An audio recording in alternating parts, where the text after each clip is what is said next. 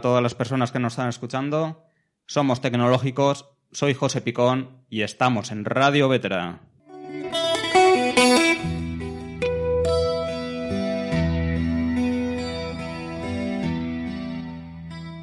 Hoy nos acompaña mi compañero Baltasar Ortega, miembro de Genulinos Valencia, secretario de CADE España y editor de CADE Blog.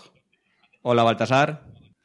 Hola José, un placer como, como, siempre estar contigo y en este nuevo año que, que nos ha llegado, un poco accidentado, pero que seguro que irá mejorando poco a poco. Seguro que sí. Vamos a empezar el año con motivación y con fuerza, porque hoy tenemos un gran invitado. En Valencia sabéis que tenemos el gran honor de tener a uno de los grandes de Genulinus y para mí es un honor poder presentar a, a Tareao, Lorenzo. Hola Lorenzo, ¿cómo estás? Hola, buenas tardes. Un placer, un placer para mí estar aquí, eh, vaya, rodeado de vosotros dos en particular y bueno, de toda, de toda la audiencia. Eh, Lorenzo, ¿cómo quieres que, que, te llamemos? ¿Lorenzo o Atareado? Para... Pues casi que Lorenzo. Eh, Lorenzo, eh, preséntate, tú porque eh, mi presentación igual se queda un poco corta eh, para la que puedas hacer tú. Dinos quién eres y a qué te dedicas para nuestros espectadores. Bueno, pues soy Lorenzo. actualmente, vaya, bueno, soy Lorenzo y por lo que se me conoce actualmente en el mundo de Linux, eh, de GNU Linux, es por, por el blog atareado.es, desde el cual pues he intentado durante estos últimos 10 o 12 años pues divulgar algo que con lo que yo disfruto muchísimo, con lo que yo vaya me lo paso bomba por, por, por decirlo de alguna manera, que es con GNU Linux y el software libre es básicamente. A partir de ahí, pues con la, con la parte de divulgación y con la parte de desarrollo de pequeñas aplicaciones, pues ha ido creciendo el blog hasta convertirse un poco más allá en, en un proyecto. Un proyecto, pero básicamente centrado en eso, básicamente centrado en la divulgación de, de GNU Linux y el software libre. Sí. Y luego lo que me preguntabas de a qué me dedico, pues actualmente eh, estoy trabajando en una consultora eh, para cuestiones de monitorización de la cloud eh, híbrida. La cloud híbrida. ¿Podrías explicar un poco el concepto? Pues es eh, mitad cloud privada, mitad cloud de una compañía y luego eh, hibridada con otras eh, clouds públicas como puede ser Azure o como puede ser, bueno, todas estas, vaya, las conocidas.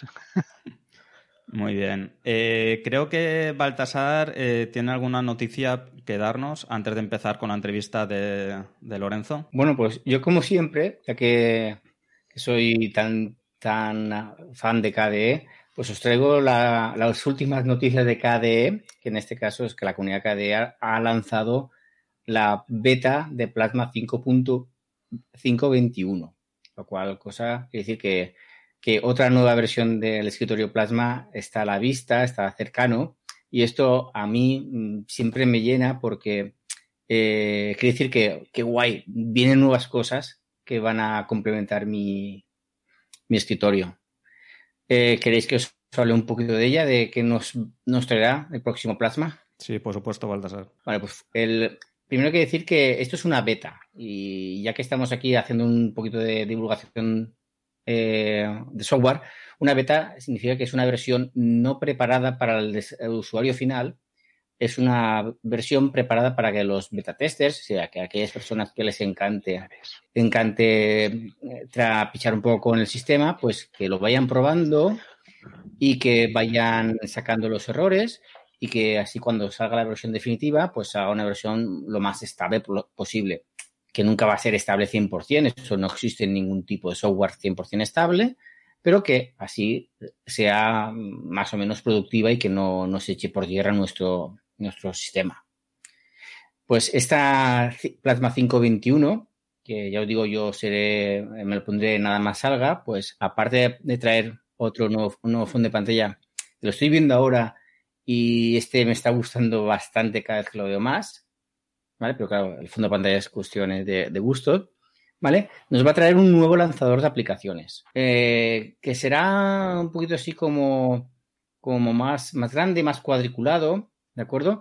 Eh, y nos tendrá una vista alfabética de todas nuestras aplicaciones, algo que de momento no tiene el, el actuar. Y tendrá una forma de cuadrícula. Por supuesto, por supuesto, si a alguien no le gusta este lanzador de aplicaciones, no hay ningún problema porque con botón derecho, mostrar alternativas y cambiarlo, por ejemplo, al que teníamos anteriormente. De hecho, una de las cosas que más me ha gustado es que el antiguo lanzador de aplicaciones está disponible ya en la store.kd.org para quien lo quiera tener y trapichear y sacar forks, porque esto casi lo puedo garantizar. Que saldrá un usuario que dirá, yo este no me gusta y me gustaba el anterior y lo voy a modificar y lo voy a poner. Perfecto. Otra, otra cosita que saldrá nueva es que se han unificado un poquito las cabeceras de las diferentes aplicaciones. Eh, así, pues todas las aplicaciones utilicen GTK, utilicen eh, Qt, utilicen cualquier cosa, más o menos tendrán eh, el mismo aspecto. Otra novedad, que esta sí que tengo mucha, mucha curiosidad, es probar un nuevo tema global que se llama Brisa Crepúsculo. Y, tengo bastante curiosidad porque me estoy aficionando a los temas oscuros en mi, en mi escritorio Plasma y, sí que es cierto que ese contraste entre aplicaciones claras, aplicaciones oscuras, mi tema oscuro, pues a veces choca. Entonces, lo que han hecho ha sido un, un, tema que combina cosas de, los temas oscuros con los temas claros para que todo sea un poquito más armonioso. Y tengo mucha curiosidad a ver cómo queda esto. Porque es posible que si, que lo han hecho quiere decir que estará mucho mejor integrado. Por otra parte, han cambiado el monitor del sistema de Plasma, es decir, han puesto una serie de pantallas que van a darte información precisa, detallada, eh, muy clara sobre cómo va tu sistema en cuanto a uso de CPU, memoria, disco, temperaturas, etcétera, etcétera, etcétera. Y además te permitirá crear tus propias páginas de información. Entonces, aquellos que quieran tener monitorizado su sistema, pues tendrán, podrán hacerlo desde el, el System Settings o las preferencias del sistema. Otra novedad, y esto, esto ya es mucho más técnico, así que lo pasaré un poquito por encima, aunque creo que es muy interesante, es que se sigue trabajando mucho en integrar bien Kawi y Wayland. Ya sabéis que creo que Ubuntu va a migrar ya a Wayland, lo han anunciado para la próxima versión 21.04 y la comunidad KDE no se va a la zaga y entonces cada vez están integrándolo más. Debo decir, debo decir, y esto animo a toda la gente que todavía no utilice Wayland, que al menos lo pruebe, que vea en qué falla y que lo reporte como error, porque lo solucionan en breve. Eh, yo tenía un problema con Kmail que no, me, mostraba bien los, los, los correos electrónicos, reporté el error y ala, solucionado. Con lo cual quiere decir que reportar errores, eso que mucha gente dice, no, es que reportan y no te hacen caso.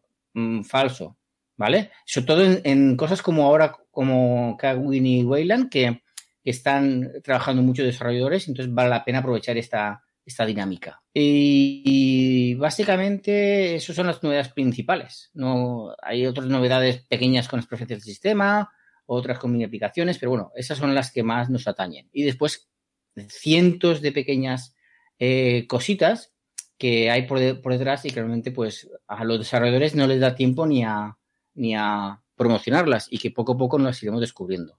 Así que, eh, como se puede ver, pues estoy ansioso para que, no recuerdo la fecha, pero aparezca ya pronto, que no tardará mucho más de dos semanas. Lamento no saber la, fecha exacta, eh, que salga ya y nos actualicemos. Perfecto, Baltasar. Espero que salga pronto y nos vayas contando más novedades. Y vamos a las preguntas para Lorenzo. Lorenzo, yo tengo algunas preguntas eh, y una de, ellas, yo creo que es la primera y que en muchos programas de GNU se hace, es ¿por qué GNU Linux? ¿Por qué? O sea, te, me preguntas por qué me da GNU Sí. Pues, eh, a ver, te voy a contar yo desde el principio y luego, o sea, te voy a contar por qué lo hice inicialmente y por qué lo hago ahora. Inicialmente lo hice porque me llevaba trabajo a casa. O sea, me, eh, llevaba trabajo a casa trabajando en Windows. Entonces yo dije, yo me tengo que dejar de traer trabajo a casa, me voy a poner un sistema operativo que sea incompatible con el que utilizo en el trabajo, de manera que dejaré de llevarme trabajo a casa. Error. porque me di cuenta que con, con GNU Linux se puede hacer exactamente lo mismo que se puede hacer con cualquier otro sistema operativo. Con lo cual me seguía llevando trabajo a casa y no solamente eso, sino que genere un nuevo trabajo adicional, fue mi hobby. A partir de ahí, pues empecé con esto.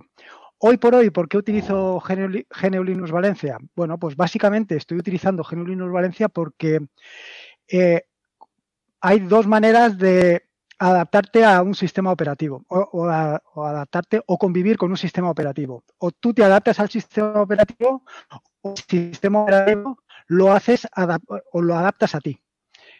Eh, Windows o MacOS o cualquier otro sistema operativo de los que conocemos, básicamente tú te tienes que adaptar a él. A ti te dan algo que sale de caja y bueno, puedes hacer pequeños retoques. Pero es que con GNU Linux puedes hacer todo lo que quieras.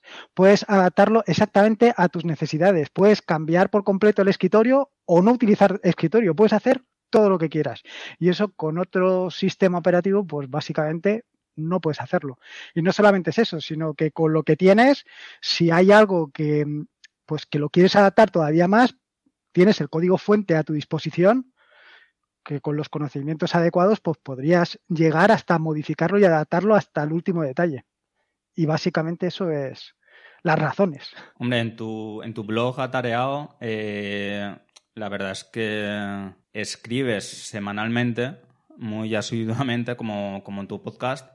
Y el, el, año pasado hiciste un trabajo, yo creo que, que muy de esfuerzo, porque hiciste 12 meses, 12 aplicaciones, ¿no? Hmm. Este año, después de ese gran trabajo del año pasado, eh, porque no tiene que ser fácil, ¿no? Eh, la vida laboral, la vida familiar y todo y hacer todas esas aplicaciones durante 12 meses no tiene que ser eh, fácil.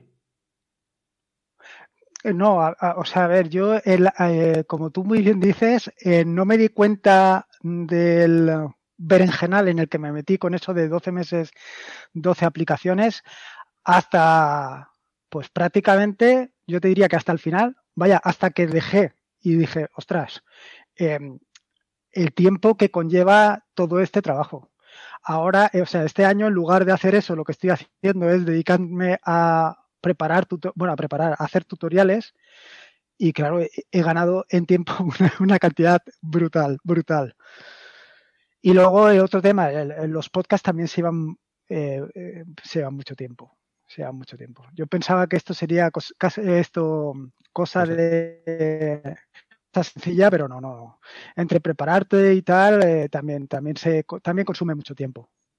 Es que eso es lo que no se ve, ¿no? Eh, la gente se piensa que un podcast, y yo era también de los que pensaba que era llegar, grabar, subir y, ya está. Hasta que uno no se mete en todo este bien en general, pues no sabe el trabajo que repercute. Y eh, Baltasar, cuéntanos. Sí, sí, quería añadir es justamente eso, que, que, por ejemplo, en mi caso que yo llevo el KD, blog y me han dicho, uy, ¿por qué no te metes en el mundo del, del podcasting y demás? Eh, el problema que, que, yo veo es que tengo, yo tengo una seguidilla de publicación diaria, ya sé, ya encuentro mi media hora diaria y mi objetivo es que al final del día aparezca un artículo y creo que si me metiera en el mundo del podcasting, que evidentemente eh, no es así y requiere mucho más, creo que al final me lo dejaría. Y eso que, que, que, podéis, sabéis que al menos yo tengo constancia en una cosa, pero el tema del podcasting eh, lo veo súper complicado. Y, y, y, no digo que no tenga ganas, porque cuando me compré la última cámara de web, digo, ya está guay, ya tengo la cámara web nueva, no sé qué, no sé cuánto, me pongo y me pongo a hacer videotutoriales. Pero eh, es que el, trabajo que conlleva eso es bastante, bastante, mucho más elevado que llevar, que llevar un, blog porque al blog al final y al cabo escribes, ¿vale? Claro, evidentemente, según qué artículos, ¿vale? Porque puedes hacer artículos súper grandes y complicados, pero una publicación diaria de un, de un artículo de 300 palabras diarias, eh, al fin y al cabo, eh, te puede costar media hora o una hora, como, mucho, ¿vale? Pero eh, en mi caso, lo que me ocurriría si llevara un podcast es que al costarme tanto y no ser una publicación diaria, creo que perdería la cadencia de publicación y yo me, iría para atrás. Y por esa razón, bueno, ya que estamos hablando del tema del tiempo y demás, es por la cual no me lanzo a, convertir mi blog en un podcasting. Aparte que también creo que el blog también tiene su, su razón de ser, ¿vale? Porque si yo quiero solucionar un pequeño problema, eh, a veces escuchar un podcast eh, no es la solución, porque yo quiero verlo escrito y, verlo, y no es lo mismo, no es lo mismo. Además, un podcast requiere, pues, buscar el punto adecuado para, escucharlo. Y un blog tú lo lees a tu ritmo. Solamente quería comentar eso. No, pero tú, eh, aunque no tengas tu podcast propio, tú participas tanto en este asiduamente como en el de KDE. Y la participación, pues, es, tiempo también. Sí, sí, pero es que yo admiro muchísimo a la gente que hace sus podcasts, eh, no, evidentemente no diarios, pero tiene su, ritmo de publicación de podcast, porque creo que es una, una tarea titánica y yo creo que requiere, porque claro, todos vamos un poquito ahogados día a día. Y, y, claro, de no tener que publicar diariamente y decir, no es cada 15 días, pues nos vamos dejando las cosas para el final y después puedes tener, puedes ahogarte puedes ahogarte. Y eso significa que las personas que pueden conseguir tener esa cadencia de publicación, como puede ser Lorenzo, como puede ser Juan Febles, puede ser Yoyo, puede ser más personas que me estoy olvidando y, me, perdonen, ¿de acuerdo? Pues es de admirar y de, decir ole, ole y ole. Bueno, al final también es un poco como tú, Altasar, porque, bueno, a mí eh, me cuesta exactamente lo, bueno, no exactamente lo mismo, pero me cuesta lo mismo em, publicar un artículo que un podcast. Quiero decir que al final tengo que prepararme el artículo, em, tengo que documentarme y el podcast me pasa exactamente lo mismo. Quiero decir que al final yo podría estar haciendo más publicaciones de una cosa y menos de otra, tienes que compensarlo. Pero la verdad es que escribir todos los días es algo que es un trabajo, trabajo. ¿eh? lleva, Pero es que yo tengo trucos, yo tengo trucos. Claro. bueno, ya nos irás contando. ¿Qué pasa cuando son vacaciones y tienes un poquito más de tiempo? Pues haces artículos y los pones en la recámara. Cuando tú tienes que hacer un podcast, tú lo has dicho, me tengo que preparar el guion y después tengo que grabar el podcast. lo cual no es una tarea, son dos tareas. Esto es lo mismo. Pero bueno, eh, creo que al final todo es trabajo y todo es por el bien de la comunidad. Y que luego en el podcast, eh, creo que a Lorenzo, igual que a mí me ha pasado recientemente, que vas a grabar el podcast y Audacity te, te falla, no va. Creo que fue el otro día, ¿no? Que te pasó a ti también. Sí, sí, sí. Bueno, eh, eh, ese es, eh, claro, la ventaja de, que tiene Baltasar con solo escribir es esa, que, que, no te vas a tener que enfrentar a un hecho como ese, ¿no? que además de luchar contra y ahora de qué escribo o ahora de qué hablo, es además esto no funciona. Que bueno, la, mayoría de las veces es alguna cosa que has metido, que, que has cometido algún error o que has instalado algo que no deberías de haber instalado. A mí me pasa porque normalmente como lo hago siempre en producción, pues es lo que tiene, el riesgo. A mí me pasó la última vez, eh, me pasó con una reunión con KDE también, eh, que no me escuchaban, no me escuchaban y era un... De la mesa de mezclas toqué una ruedita, se ve que cerré el micrófono ahí y no me di cuenta y ahí me volví loco y, llevé pues 15 días intentando resolver, al final reinstalé, reinstalé todo y al final me di cuenta que, no era la reinstalación, era la mesa de mezclas. Ah. Y es, así. Suele pasar. En el último podcast, inclusive antes de Navidades, me pasó y no pude, no pude grabar. Eh, tuvimos que poner un programa anterior eh, porque no, no, puede, no puede grabar esa semana y, pasa. Son cosas que pasan y, y uno va hmm. aprendiendo de los fallos. Eh, bueno, Lorenzo, eh, cuéntanos qué distribución es tu preferida de GNU Linux. Pues a ver, yo ah, mi distribución de cabecera es Ubuntu y el escritorio es, bueno, ahora estoy un poco entre NoMesel y uno y un Window Manager, pero al final, quiero decir, o sea, el tema de la distribución yo creo que, que casi es un poco lo de menos, igual que el tema del escritorio. Al final necesitas algo que, te funcione y ya está. No sé. Sí, porque más que nada tú, eh, tú trabajas casi todo con, la SEL, ¿no? Sí, a, ver, sí, básicamente desde hace bastante, bastante tiempo me he metido con la SEL y, estoy allí siempre encerrado en eso. Sí que lo que, lo que intento es todas las aplicaciones o la mayoría de aplicaciones intento que sean aplicaciones eh, gráficas y que ayuden a la gente más que me porque al final muchas veces ni las utilizo. Es más para, pues eso, pequeñas aplicaciones que ayuden a, otras personas a acercarse a este mundo. Eh, aplicaciones que en otro sitio o bien no están o y aquí te vienen bien o están y las echas de menos aquí. Y esto es un poco la idea. Cuando, cuando tú programas, eh, anteriormente programabas, eh, programabas en Python. Eh, ahora creo que ahora en Bash, ¿no? Ahora creo que estás en más en Bash que, en Python. A ver, ahora mismo estoy entre Python y JavaScript. Y Bash lo utilizo vaya, para el tema de, scripts y más para el trabajo que para, para esto. Pero eh, sí, entre Python y JavaScript. JavaScript, lo, como lo metió no me bueno, hace ya un puñado de años, pero últimamente está, o por lo menos yo le estoy sacando más partido y pues estoy haciendo una cosa más en, más en JavaScript. Pero vamos, que al final es un poco igual, ¿no? Que el lenguaje de programación casi que es, es lo mismo.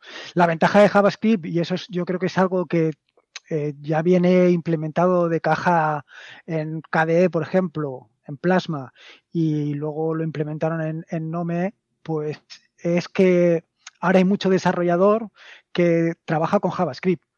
Con lo cual, poder tener JavaScript también en, en, el, en tu equipo, pues puedes hacer pequeñas cosas que de otra manera no podrías hacer. A un desarrollador de web, pues decirle que ahora tiene que hacer una pequeña aplicación con C, pues le haces un, le haces un roto. Sin embargo, si le dices, no, tienes que hacer algo en JavaScript, les enseñas un poco los objetos que tiene que utilizar, ya sea en Plasma o ya sea en NoMesel y se maneja de otra manera, claro. ¿Tú aconsejarías eh, para aprender a programar eh, Python, por ejemplo, para empezar a programar? Sí, Sí, yo creo que, bueno, fíjate lo que te digo, yo te diría que o Python o JavaScript, cualquiera de los dos lenguajes son bastante, bastante fáciles. Python es, sin lugar a dudas, didáctico, el más didáctico de, de los dos. Y de, vaya, de los que hay ahora mismo en Liza, yo creo que de los que más. Eh, la ventaja de JavaScript es un poco lo que lo mismo de que acabo de decir, ¿no? Que tienes la ventaja de que lo puedes utilizar prácticamente para cualquier cosa, desde para, para hacer una página web, hacer un backend, hacer, es que puedes hacer cualquier cosa. Esa es un poco las ventajas. Depende para qué lo quieras utilizar, ¿no? Uno o el otro. Sí. Sí, sí, eso ya depende a qué quieras enfocar tu, a ver, depende para qué quieras enfocar tu, tu necesidad, si es que es una necesidad.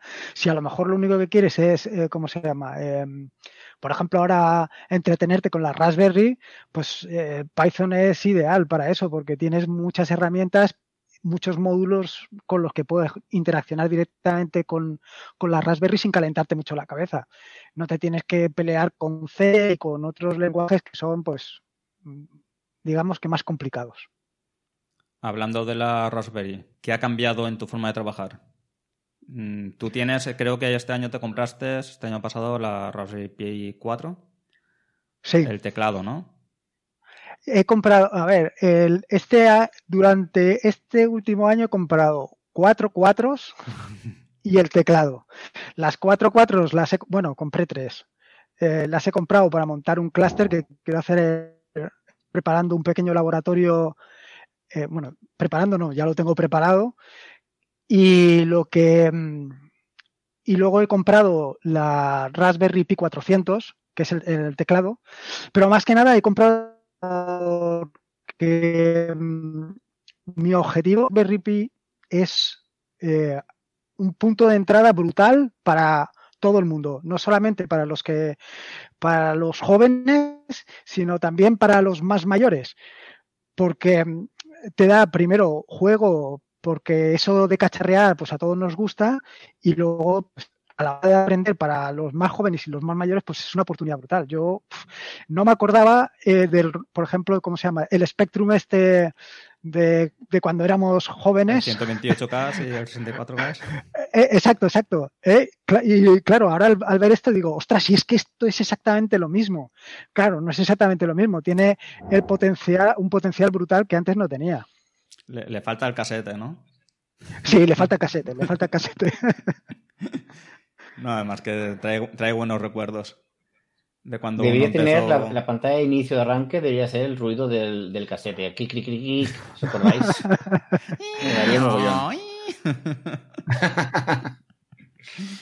Además que, Somos viejos, ¿eh? Somos viejos. Sí, además que gracias, gracias a eso y al librito que te venía de Basic, que uno empezó, por lo menos yo empecé a escribir a máquina y a escribir código con, con Basic sin saber lo que, lo que escribía. Simplemente escribía uno el código que te venía en el libro y te salía un juego. Entonces, era... Bueno, es una, una muy buena manera de empezar. Muchos de, bueno, mucha gente ha empezado por ahí. Yo creo que es fantástico, o sea, es una manera fantástica de empezar. Y, y sinceramente, o sea, por ejemplo, eh, todo el tema de la Raspberry, como sabéis, todo empezó en Inglaterra porque aquellos habían detectado una, una, deficiencia de interés por todo el tema de la tecnología y por eso lo implantaron. Y yo creo que aquí, en este país, pues hace falta exactamente lo mismo. Hace falta eh, fomentar eso para acercar más la tecnología a la gente.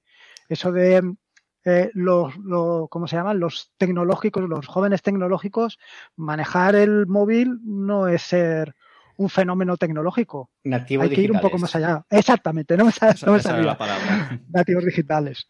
Eh, un compañero mío, en vez de nativos digitales, los llamaba cariñosamente zombies digitales, porque es lo que tocaba de decir. en verdad, eh, sí, sí, saben mucho tecnología, pero saben de, lo, de su Instagram, del TikTok y de sus cositas, pero en realidad saben muy poquito.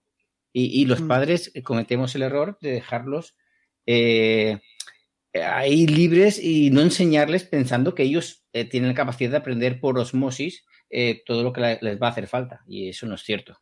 Eso es cierto. Labor nuestra de, maestros y de profesores es enseñarles a utilizar bien las herramientas, porque si lo dejamos solos, pues las, utilizan como, como buenamente pueden llegar a aprender, que es haciendo muy poquitas cosas. Yo tengo bastante problemas, por ejemplo, con que mis alumnos me escriban un correo electrónico de forma correcta poniendo el asunto del correo electrónico. Es un detalle muy tonto, es muy tonto, pero es importante, es importante hacer la formación en ese aspecto. Por eso, simplemente eso, los nativos digitales, esa gran mentira, esa que, nos creemos para, para delegar el trabajo a, los alumnos, a los alumnos, a nuestros, a nuestros niños, cuando debemos ser nosotros los adultos en que los formemos y los formemos bien. Claro, es, fundamental, ¿eh? esto de, no, no, si saben manejar mejor eh, Facebook o la aplicación que se llame, es igual, que, que el padre. Digo, no, o sea, no, de verdad que no. Yo hace unos, pues yo te diría que el año pasado el padre de mi, ahijado me dijo, tú fíjate, tu ahijado cómo maneja el móvil, con qué facilidad, con qué soltura, es que es un fenómeno. Y digo, no, aquí el fenómeno es el desarrollador, el que hizo la aplicación para que tu hijo, con su poco conocimiento, sea capaz de manejarlo. El chiquillo tenía un par de años y ya manejaba aquello, claro, lo manejan porque está preparado para eso. Pero no se trata de eso, se trata de lo que dice Baltasar, de formar a la gente realmente en las posibilidades que tienes con la herramienta con la que tienes delante. Pero es como tú has dicho que en Inglaterra, yo mi Raspberry Pi me la compré cuando estaba viviendo en Inglaterra. Eh, en aquel entonces eh, acababa de salir la 3, que yo tengo la 3, y en Inglaterra es obligatorio en todos los colegios, eh, no me acuerdo desde qué edad es, todos tienen la Raspberry Pi y aprenden a programar en Scratch y aprenden matemáticas y aprenden robótica eh, aprenden montón de cosas solo con la Raspberry Pi. Tú, tú fíjate el, bueno, el, problema que hay actualmente de los niños que se tienen que quedar en casa por las circunstancias en las que nos encontramos y que no pueden conectarse a Internet porque no hay suficientes ordenadores en casa. Claro, tú piensas y dices, eh, no hay suficientes ordenadores y si en lugar de tener, si en lugar de comprar tablets para en, para la clase o en lugar de comprar un móvil para tu hijo le compras un chisme de estos que vale 70 euros, todo el mundo tendría. Pero no solamente tendría, sino que tendría una formación espectacular, porque es que empiezas por ahí. Y empiezas por ahí a conocer cómo funciona el, eh, la computación desde cero, cómo aprender a programar con Scratch desde cero. En fin, tienes un montón de posibilidades. Sí, sería como cuando empezamos nosotros con el Spectrum, pero con la Raspberry Pi y aprender a, saber cómo funcionan las cosas. Que de eso se trata, ¿no? Desde, cero empezar. Porque claro, si ya te lo dan todo hecho, no aprendes. Si no tienes interés propio. Tú imagínate aquello, eh, bueno, eh, que teníamos que utilizar el cassette para meter, imagínate, y, y eso una, y luego el Spectrum, que eh, el hardware que tiene, pues es como aquel. Imagínate si en aquel entonces hubieras tenido esto.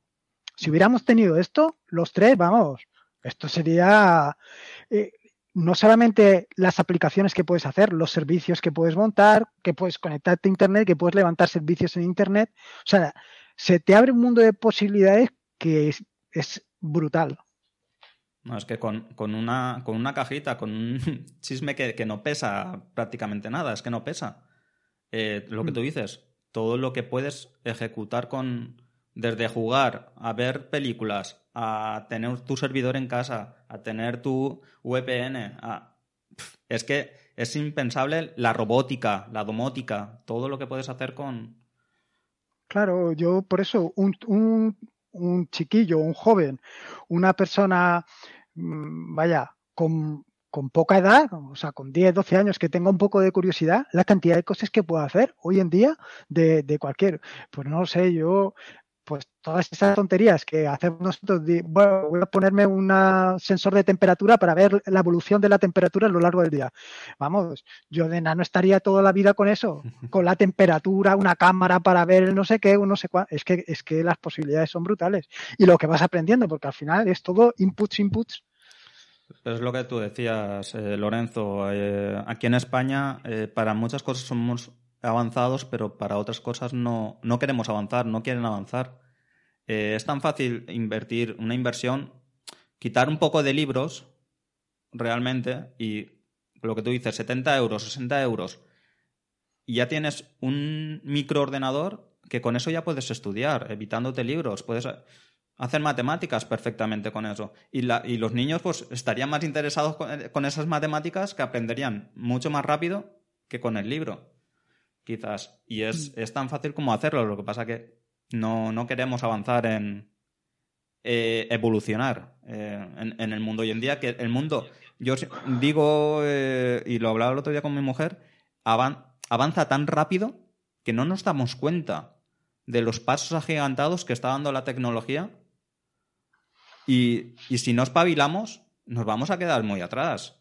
Y con lo que estabais hablando de, los zombies digitales, los niños, si no espabilan, se van a quedar muy atrás. Se van a quedar peor que, mis padres, que, les tienes que estar constantemente explicándoles cómo va el teléfono móvil, cómo va todas las aplicaciones. Entonces, mm, o, nos subimos a la moto o, nos quedamos o nos quedamos atrás y es, es preocupante, es preocupante. Para mí, para mí es preocupante lo que tú decías. Los niños hoy en día que, eh, que no tienen muchos niños eh, dispositivos para poder estudiar en casa, que simplemente con un dispositivo con la Raspberry Pi podían estudiar eh, todos los niños de la casa hmm. y, conectado a la televisión. Sí, sí. A la es que al final tú piensas una Raspberry y un monitor o sea, la Raspberry son 70 euros, un monitor pequeño a lo mejor son 70 o 60, pequeño, ¿eh? son 60 euros más o 70 euros más. No sé, estás hablando de 150 euros. Que, ¿quién tiene, con eso tienes un ordenador completo que puedes hacer una variedad de cosas y sobre todo puedes aprender. Yo es que lo que veo es, tú fíjate que hoy en día estamos utilizando tecnologías que hace cinco años no existían. Pero es que dentro de cinco años tampoco van a existir. Correcto. Se habrán quedado obsoletas. Es que vamos a una velocidad, como decías tú, vamos a una velocidad de vértigo. O sea, ¿quién te iba a decir que hoy en tu casa ibas a tener una televisión plana? Cuando hace unos años tenías un, mostrenco de televisión. Es que es muy rápido.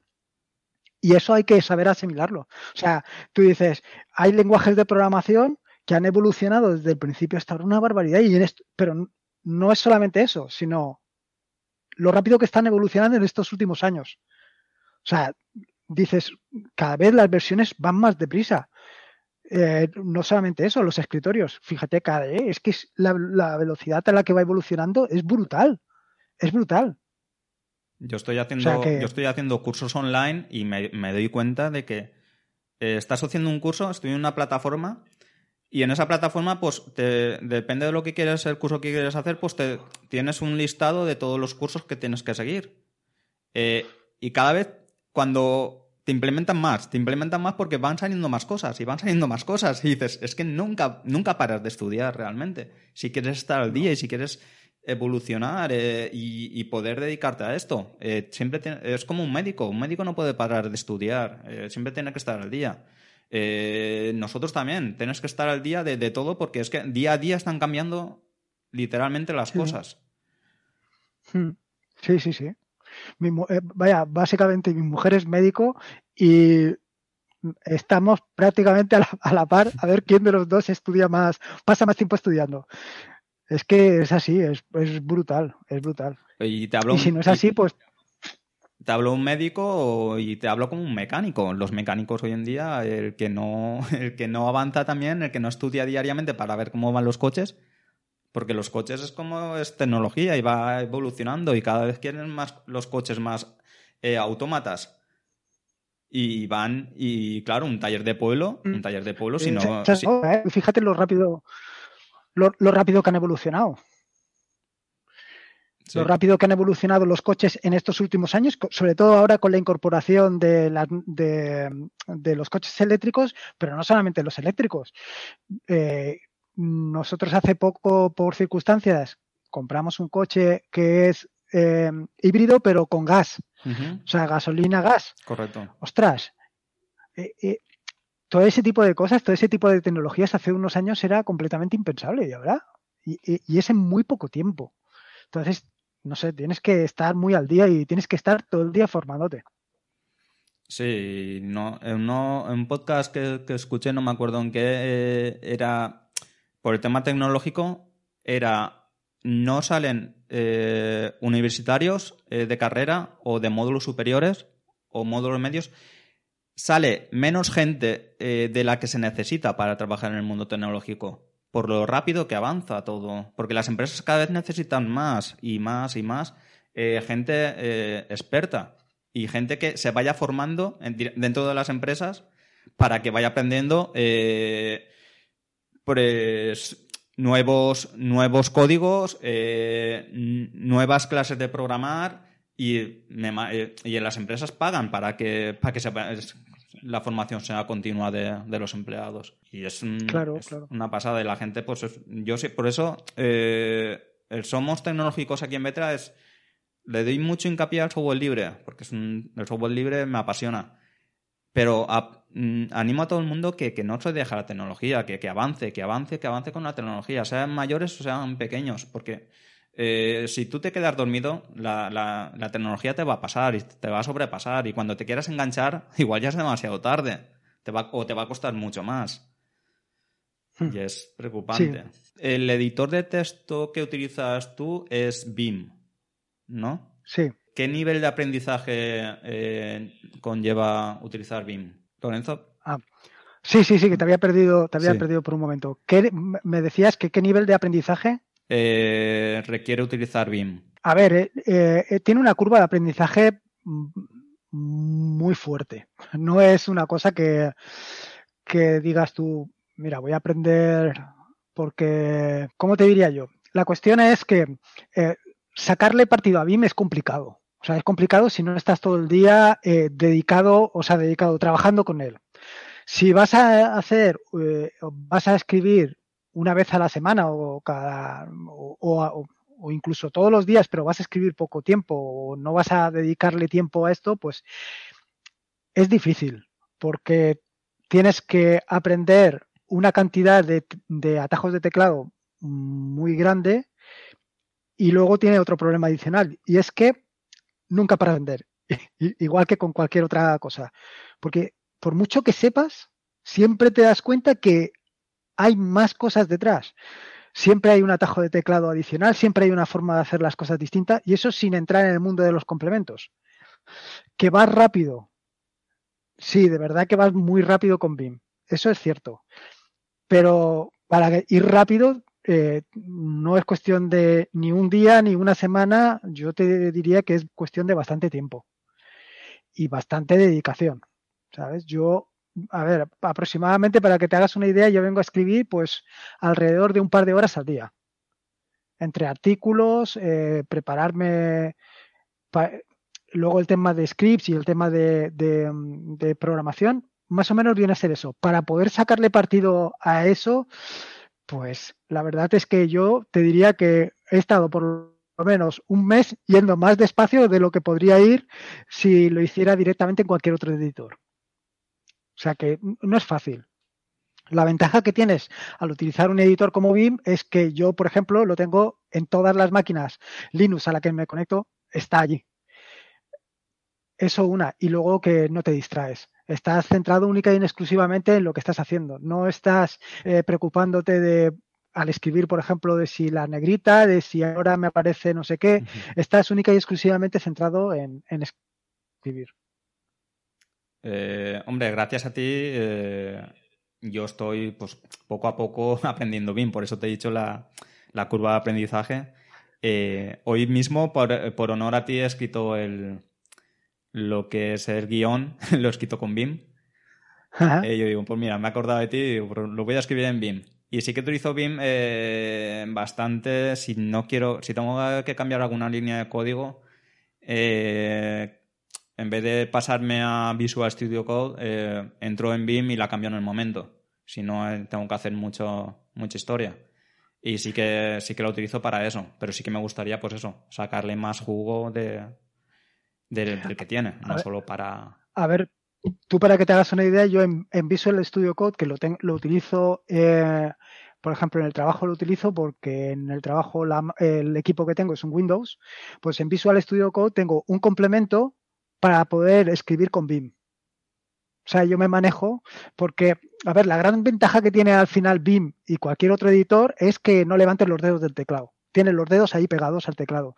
Yo el ratón intento utilizarlo lo mínimo posible, pero lo mínimo posible. Y claro, es que eh, desplazarte a lo, a lo, largo de código, a lo largo de texto, utilizando el teclado, es que es rapidísimo. Mm, no te das cuenta hasta que dices, ostras. Pero te voy a decir una cosa. No solamente es eso, simplemente los atajos de teclado, y ya no te hablo de BIM, sino te hablo de cualquier otra cosa, de cualquier otro editor de texto o de cualquier otra aplicación. La mayoría de personas no utilizan los atajos de teclado. O sea, yo el otro día, hablando con mi mujer, no sé qué quería hacer, le dije control C, control V. Y mi mujer me mira así y dice, ostras, ¿cómo has hecho eso tan rápido? Control C y control V, copiar y pegar. No los conocen, no los conocen. Y tú imagínate el potencial de, que tiene no solamente BIM, sino, por ejemplo, KDE Plasma, si aprendes a manejar todos los atajos de teclado que tienes a tu disposición, o igual que te digo cualquier otra cosa, es que la velocidad a la que vas es brutal. Es brutal. O sea, mi mujer me dice lo mismo. Eh, claro, cuando entro que quiero ver alguna carpeta, pues entro a través de la terminal. Me dice, ¿pero no vas más rápido con el teclado, con el ratón? No, no ves que no. Sé dónde tengo que ir, eh, abro y ya está, y voy y no, intento, pues como tú, intento manejar. Eh, sí que después de escuchar un podcast tuyo de, hablar de utilizar menos, menos el ratón, eh, desde entonces sí que me animé a, en la terminal a utilizar, y en general, a utilizar menos el ratón y más el teclado. La verdad es sí, yo creo que un, un, fallo que tenemos en general todos es no aprender a utilizar las aplicaciones que tenemos. O sea, tú dices, bueno, eh, Firefox o Chrome los conoces y realmente no los conoces. No conoces la cantidad de atajos de teclado que tienes a tu disposición para ir más rápido. No se trata de ir más rápido por, ahorrar tiempo, sino porque vas directo a lo que tú quieres hacer. No estás ahí, pues, oye, si quiero ir a una página, a un enlace concreto, pues no tengo que estar paseándome por toda por todo mi, mi equipo por toda mi pantalla con el ratón para aquí y para allá hasta que llego al, enlace que quiero marcar. Voy directo al sitio, pum, en un momento. Pero tú sabes, creo que lo que pasa, Lorenzo, eh, no era como cuando empezamos con Spectrum, que solo teníamos el Spectrum y ya está. Hoy en día es que tenemos tanto, tanto que queremos aprender, que vamos votando de un sitio a otro y no llegamos tampoco a aprender todo eh, 100%. Ya, claro, ese es un problema. Ese es un problema grave que tenemos además como, como el programa, como somos tecnológicos, los tecnológicos tenemos precisamente ese problema, esa ambición por querer aprender a manejar Firefox, Chromium, eh, Brave, eh, todos los, todo el elenco de, de navegadores que hay cuando terminas con los navegadores quieres aprender BIM, Emacs, quieres aprender Nano, quieres y no puede ser. Entonces, mm, a ver, al final te tienes que decantar por alguna dices, bueno, voy a aprender este, voy a aprender este otro, voy a aprender este otro y a lo mejor cuando estás en ello, cuando estás aprendiendo eso que tanto te interesa, te das cuenta y dices, ostras, a lo mejor tenía que haber cogido el otro. Pero bueno, ahora ya me he equivocado y tengo que seguir en esto. Pero es así, no sé, es marcarte, aprender y y luego pues aprendes otra cosa. Pero claro, eh, empiezas, a, empiezas a aprender Python, luego te empiezas a Java, eh, luego... Yo creo, yo creo, perdona, José, que es que nos estamos equivocando porque igual que la paz no es el, es, el camino, aquí es lo mismo, aprender es el camino. Es decir, al fin y al cabo, eh, lo que nos gusta a nosotros, y, me pongo en este, en este saco, aunque yo no soy programador y no, normalmente no intento programar, es, eh, es el camino de ir aprendiendo cosas, cosas, cosas continuamente. Y, yo creo que en verdad no buscamos dominarlo todo, buscamos saber más cosas y, si, y tener las herramientas por si que en un momento dado me hace falta aprender Python hasta la última coma, pues puedo poder hacerlo. Eh, por eso tenemos tanta, tanta dispersión. Pero bueno, cuando necesitamos resolver algo, pues nos ponemos y lo hacemos. ya está. Yo tengo, lo que yo me entra ansiedad de, aprender, porque, claro, estoy aprendiendo una cosa, luego escucho un podcast de, Lorenzo y explica algo y ya me voy, hostia, pues yo también quiero hacerlo y voy a ver. Y claro, lo que ya estabas haciendo te lo dejas, porque quieres aprender lo otro. Y entonces... eso no puede ser. Y no, y no, da, tiempo para todo, porque ahora también me compré este año, empecé el año con, con Arduino también. Entonces dices, es, que no tienes tiempo para jugar con todo. Es que no. No, porque para mí jugar, no es un mundo demasiado grande ya. Madre de Dios. Claro, A ver, yo, estoy con. Yo estoy un poco con lo que dice Baltasar, que al final eh, sí tenemos que, bueno, que tenemos esa ansia de aprender todo, pero yo creo que sí que tenemos que acotarnos. O sea, sí puedes picotear un poco en Arduino, pero pues, pero eso, picotear. Pero tienes que tener marcada una senda, ¿no? Correcto. Pues este año voy a hacer esto. Yo este año me he decidido a aprender Rust y en eso estoy. Y llevo eh, un mes ya y ahora tengo claro que tenía que haber aprendido otra cosa. Tenía que haber aprendido Go. Pero como me he puesto Rust, pues Rust. Y hasta que no termine no voy a parar. Eh, eso sí, lo que dice Baltasar es así. Eh, tenemos esa ansia por aprender y que el camino realmente como disfrutas es aprendiendo. Pero yo creo que hay que profundizar un pelín más. Un buen consejo, buen consejo. Este año, pues, eh, me he comprado Arduino, tengo que aprender Arduino sí o sí. ya he hecho la inversión. Hasta que no aprenda Arduino no pararé. Vas a disfrutar mucho con Arduino porque eh, el simple hecho de que un LED parpadee porque lo has dicho tú, eso te llena de satisfacción muchísimo. Después ya las cosas se, se complican, pero eh, mola mucho Arduino, mola mucho. Para mí, para mí es como, como un juguete y vas, vas así con la ilusión de, lo que tú dices, que se enciende un LED y ya dices, uff, entonces ya a ver si llego las navidades que vienen y puedo encender las luces de Navidad con, con Arduino. Y Baltasar, ¿tienes alguna pregunta para Lorenzo? Ahora que ya estamos llegando al, tramo final del programa? Es que le preguntaría la típica de en qué proyectos está, pero creo que eh, podemos decir que, Lorenzo está en todos los sitios a la vez y además es un gurú, con lo cual solamente la única pregunta que tengo es eh, ¿cómo saca tanto tiempo para hacer tantas cosas? Porque el nombre de, la tarea le viene por ahí, pero es que no, no desfalleces y eso tiene mucho mérito. Bueno, pero esa misma pregunta te la puedes hacer tú, ¿eh? O sea, todos los días sacar un artículo es, es algo muy meritorio, ¿eh? O sea, ¿cuándo sacas tiempo? Pues cuando, cuando puedes, ¿no? Al final, tú mismo. O sea, tú sacas tiempo, es un un ratito para vas adelantando trabajo, pues así. Yo, pues todos los días me levanto, pues una hora, hora y media antes para empezar a escribir el artículo, para dejármelo preparado, va sacando tiempo. Pero al final, como estás haciendo lo que te gusta, pues eh, como dice eh, Sarna con gusto no pica. ¿Y, te, han, te, han, invitado alguna vez a un colegio a hablar? Me, A mí eso me interesa, me interesa, porque creo que serías un, un buen ejemplo para los niños y adolescentes y demás. No, no. Bueno, si te, si te soy sincero, sí, pero no, no tenía nada que ver con esto. ¿eh? Fue en la universidad y no, no, no, tenía nada que ver con esto. Pues me lo apunto porque. Encantado, cuando, ¿eh?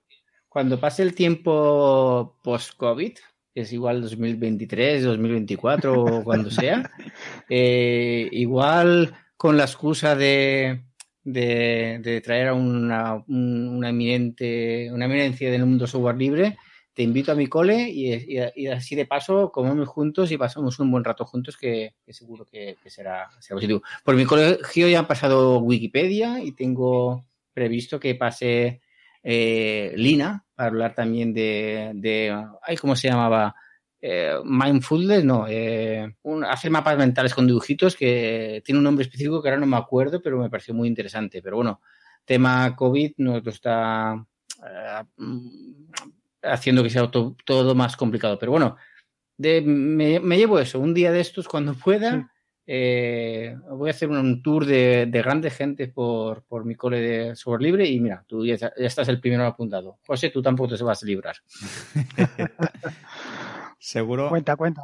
Seguro que Lorenzo tendrá más cosas que contar y se quedan los niños con la boca abierta. Porque, claro, hasta que no, los niños, yo creo que para ir a un colegio eh, sería eh, bueno pues ir con los juguetitos, ¿no?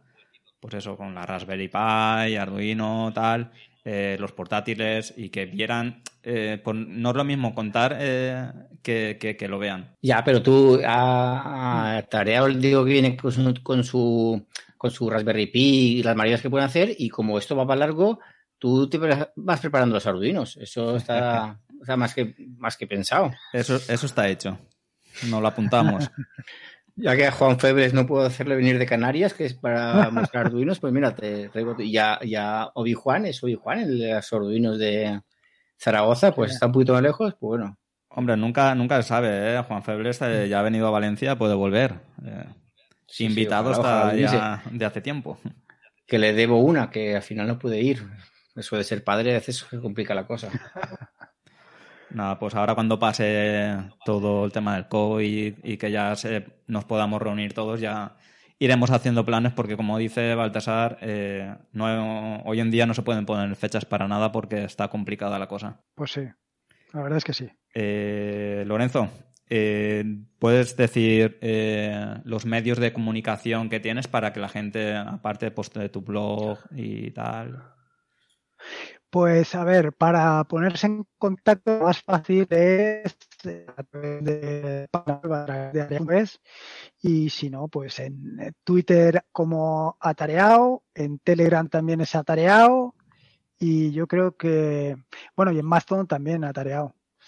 Básicamente es por donde se ve. Lo más fácil yo creo que es Telegram. Eh, por Twitter muchas veces pues no me doy cuenta de lo que hay es complicado. Y desde luego, si entra, si es un correo en la página, en la página siempre, siempre procuro contestar todos los correos. Salvo que se me escape alguno. Y que la gente, la gente animo a que escuche, eh, aparte de que lea el blog de atareao.es, eh, que escuche los podcasts de, de Atareao, que va a aprender muchísimo. Eh, yo no sé la cantidad ya que tienes, son más de 300, ¿no? No, que va, que va, hombre. 250. Ah, son... no, es que se pone la lista de tareas tan larga que ya ni, ni los cuenta uno. Pero, pero es larga y, con todo desde el minuto uno van a aprender mucho y, y animo a todo el mundo que, que lo escuche. Eh, mm, eh, ha sido un honor, un placer. Me gustaría tenerte en otra ocasión. Cuando quieras. Pues iremos hablando y ya te digo que aquí siempre eres bienvenido en Radio Vetra y esperemos eh, vernos pronto ya que tenemos la- el honor de tenerte en Valencia y sí o sí sí que nos podremos ver cuando nos podamos juntar y ya haremos una quedada y nos tomaremos unas cervecitas con Baltasar que también vendrá. Seguro. Seguro, seguro. Muy bien. Gracias a los dos, Baltasar. A ti como te tengo semanalmente prácticamente. Bueno, Espero a que- con gusto no pica, lo acaba de decir antes el atareado, así que feliz como una perdiz. Gracias a ti por pensar en mí. Espero que la semana que viene tengas más noticias eh, de KDE y que si no, podamos algo, aprender algo nos inventaremos que la- porque la comunidad KDE es una fuente inagotable de, de noticias. Sí, la verdad es que eh, gracias a gracias a Baltasar eh, me, me metí de lleno en la comunidad KDE también. Sin estar ya me he metido profundamente, sin haber Sí, estado y antes. tanto, y tanto. Gracias. Gracias, gracias a ti por, eh, por todos los consejos y todas la- las enseñanzas que nos das. Eh, nada, gracias a los dos. Ha sido un placer y lo dicho, somos tecnológicos y nos vemos la semana que viene eh, de seis y media a siete y media de la tarde. Un abrazo a todo el mundo y cuidaros mucho. Eh, pero una cosita, quiero que se despida Lorenzo, que me gustan mm, las despedidas de, de Lorenzo de los podcasts. Por favor, Lorenzo. Espérate que no me acuerdo, ¿eh? que yo lo tengo siempre apuntado. Yo lo tengo siempre apuntado para que no se me, para que no se me olvide. Era- Espérate que no me sale, ¿eh? No te lo vayas a creer. Ser buenos, el- No, seguro no, no es. es. Ah, disfruta como si no hubiera mañana, ¿no? Sí, Y si puede ser con Linux y con Somos Tecnológicos, mejor, mejor. esa, Saludos, esa, era escuchamos la, la próxima semana. esa era la frase que quería escuchar. Muchas gracias, Lorenzo. Un abrazo. Venga, un abrazo. Hasta luego. Hasta luego.